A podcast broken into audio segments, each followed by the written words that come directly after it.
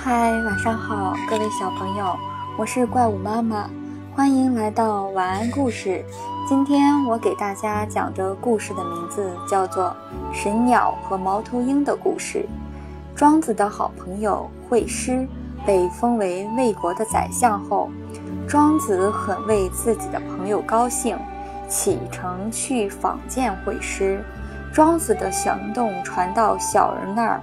他便歪曲庄子的来意，从中挑拨说：“庄子此番进行进京拜访，来者不善，意在谋取相位。”惠施一听，心里十分恐慌，害怕丧失官位，于是下令搜捕庄子。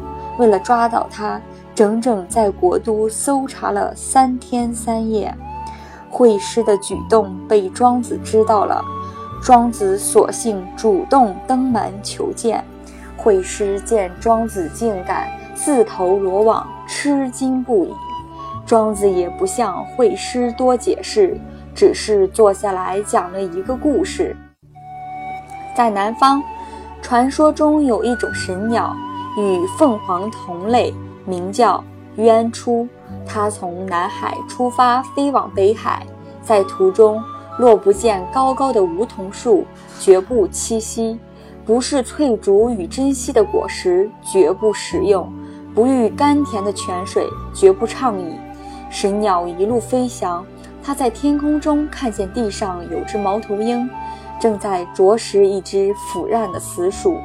猫头鹰饥不择食，它在看见头顶上的神鸟后，以为是来抢食死鼠的，于是涨红了脸。羽毛竖起，怒目而视，做出以死而战的架势。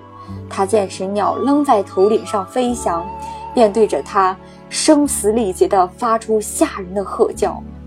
庄子把猫头鹰遇到神鸟的故事讲完，坦然地走到惠施面前，笑着问：“今天您获取了魏国相位，看见我来了，是不是也要对我恐吓一番呢？”